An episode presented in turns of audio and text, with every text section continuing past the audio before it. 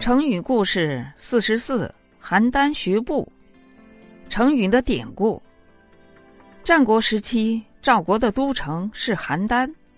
邯郸人走路姿势优美，手脚摆动的很有风度。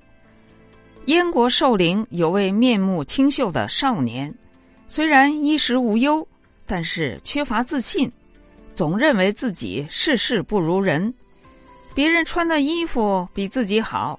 别人家的饭菜比自己家的香，别人的一举一动也比自己高雅。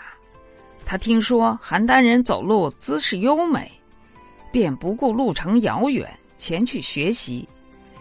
寿陵少年每天站在路旁，仔细观察邯郸人的走路方式，并不断揣摩他们的姿势，甚至跟在路人后面一步一步的学习。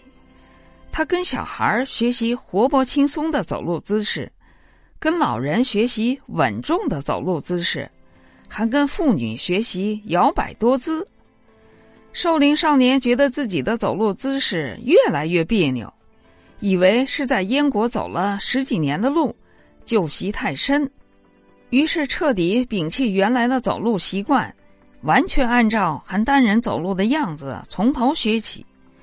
然而，一段时间之后，他不仅没有学会邯郸人走路的样子，原原来走路的样子也不会了，只好爬着回到了家乡。成语的出处：庄子《秋水》。